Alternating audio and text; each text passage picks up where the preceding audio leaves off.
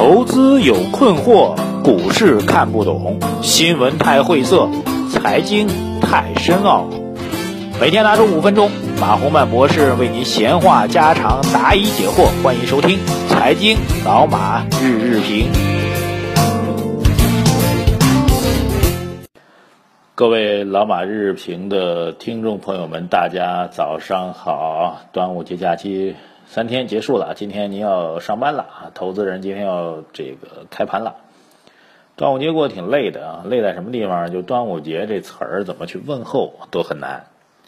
有专家啊，砖头的砖说了，这端午节啊，你不能说快乐啊，因为那是我们历史人物屈原先生的忌日啊，所以你叫快乐叫什么事儿呢？所以端午节叫安康啊，所以大家满屏的啊，这微信朋友圈里面，这个私信里面。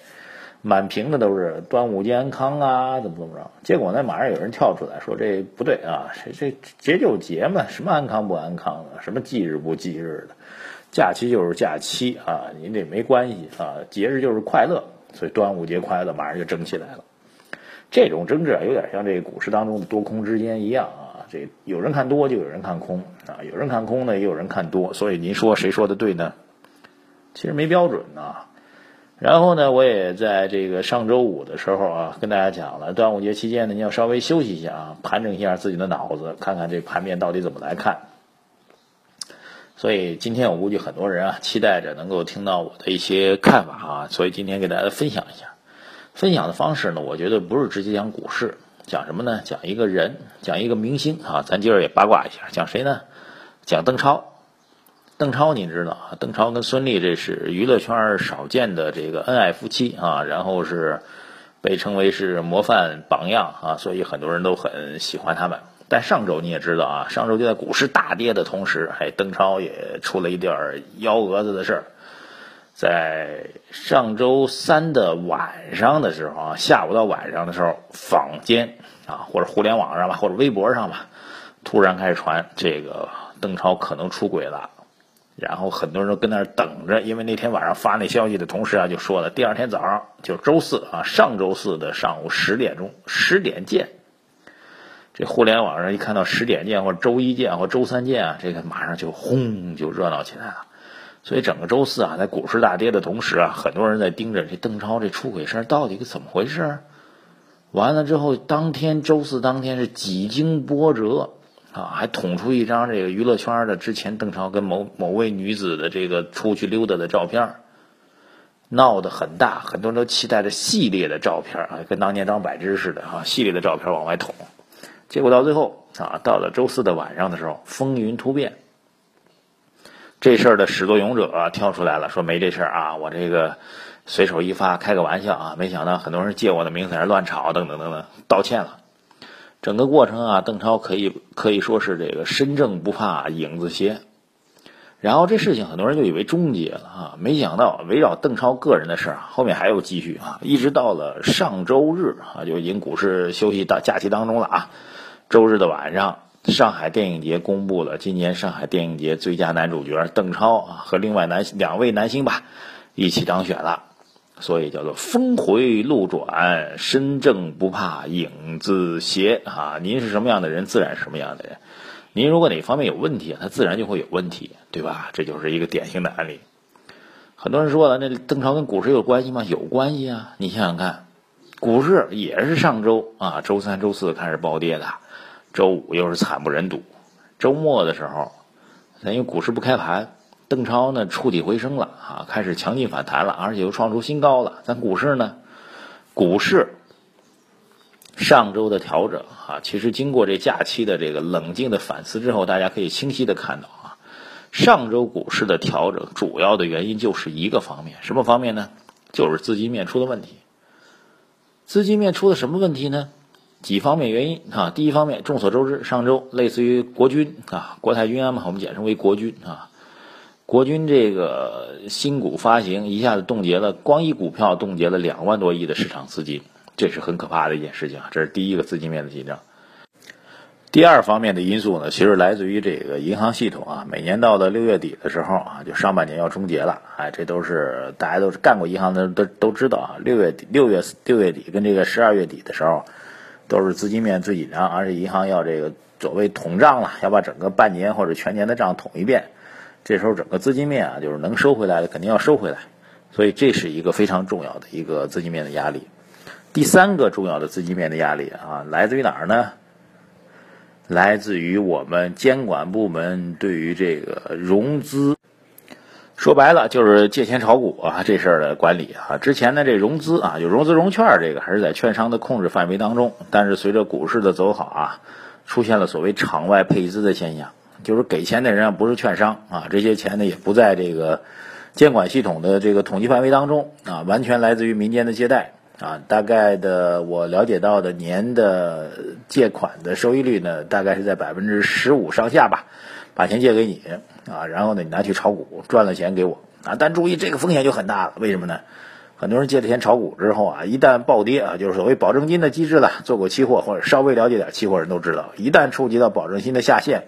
你或者赶紧往里面打钱，增加保证金，或者就会被这个当事对方啊账户是被对方这个资金账户是管控的啊，这是一个基本的风险控制，就会被对方强制平仓啊。所以周五我一直在说啊，上周五其实是一个技术上反弹的机会啊，但是为什么没反弹呢？就是本轮行本轮行情当中，这个场外配资的状况非常非常的严重。到了那个点位还没有起来，大家都慌了啊！借钱的人也慌了，欠钱的人也慌了，然后干嘛呢？赶紧控制住风险，干嘛？把这个整个的市场的风险压下去，就是所谓强制平仓。所以到最后就变成了这个空头呢拼命往上杀啊，多头也往下杀，因为都要活命嘛。这是资金面上第三个问题啊。实际上上周的大跌，前两天的调整。是前两个因素导致，就是国泰君安的这个融资啊，IPO 的融资吧，也不能全怪国军。还有一个就是银行资金面的紧张。然后到了周五的时候，市场的恐慌心态彻底被击穿啊，就是其实是因为场外配资的这个所谓平仓线到来，导致市场资金面形成了一种明显的这个呃空头占上方，只为了活命先逃命的这样一个状况啊。所以说白了。如果从股市，我们经常说股市啊，影响股市的消息有很多啊，比如说八面来风啊，什么面什么八面呢？基本面啊，经济基本面、政策面啊、消息面啊、资金面等等等等啊，八个面吧，反正您凑吧，反正影响股市的方方面面，各种消息凑一块儿呗。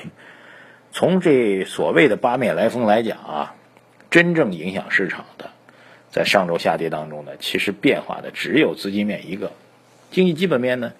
经济基本面非常有意思，这轮市场涨上来，经济基本面其实一直都不支撑牛市，但是在我的观察和判断之下，其实到了下半年之后啊，经济基本面对于股市啊将会输送弹药，将会支撑股市的上涨，这一点很多人是忽视的。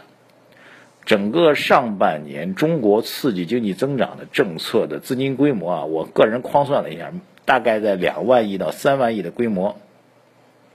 你想想看，这零八年的时候。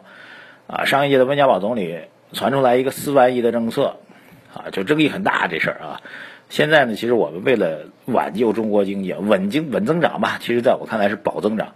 其实涉及到资金规模已经比上次差不太多了，两三万亿是肯定有的。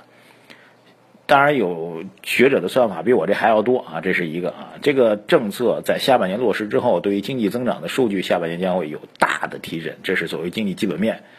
然后政策面呢？政策面啊，从人民日报、新华社啊，再到周末的这证券时报、证券日报的很多评论来看呢，整个政策面啊，就是对于股市的政策基调没有发生任何的改变，依然希望股市呢能够继续保持一个牛市上行的态势。所以啊，这如果八面来风，八面来风吧，这个资金面是上周市场出现调整的一个最重要的因素。除此之外，其他的面没有发生大的改变。所以据此我们来判断啊。本周市场在快速杀跌，然后市场的这个投资心态进行整顿之后啊，本周市场必然会迎来反弹。特别要关心的就是啊，如果上周您周五的时候已经按照我的建议已经开始这个大量的开始抢了反弹的话，本周您肯定会有盈利的啊。我指的是抢反弹这部分的筹码肯定会有盈利的。所以问题就在于本周的市场到底会走多高？判断的依据就是看成交量。如果场外资金啊或者场内的活跃资金啊迅速的换仓交易活跃，量能放大的话，那么我认为这波反弹很有可能会继续的形成一波上升的行情啊，但是上升的斜率不会像之前啊这个冲到五千点之前啊那么走的那么凌厉啊，但是反弹的格局依然会存在。总体来讲吧，市场的态势啊，在经过这轮调整之后呢，把这个投机性的资金，就是场外配资啊，包括融资的这些资金啊，杀一回马枪。让那些没有收入的大学生，让那些这个借钱炒股的人啊，让那些放弃自己工作、放弃农活去炒股的人，告诉你这市场是有风险的，这其实是一件好事儿。如果从长期来讲，你会发现本周的调整其实是一波大行情的洗盘行情，它会把这个不该炒股的人、不应该炒股的人、承受风险过大的人，尽早的把他们开除出去，这样市场才能够更加的健康。所以总体来讲，我觉得整个市场的牛市氛围并没有发生改变啊。经过一点小波折，只会让这个牛市走得更稳、更靠谱、更有价值。就像邓超一样啊，虽然经历了很多的争议，但是所谓身正不怕影子斜，他日自有阳线照。感谢收听我们今天的老马日评，我们今天下午收盘之后再见吧。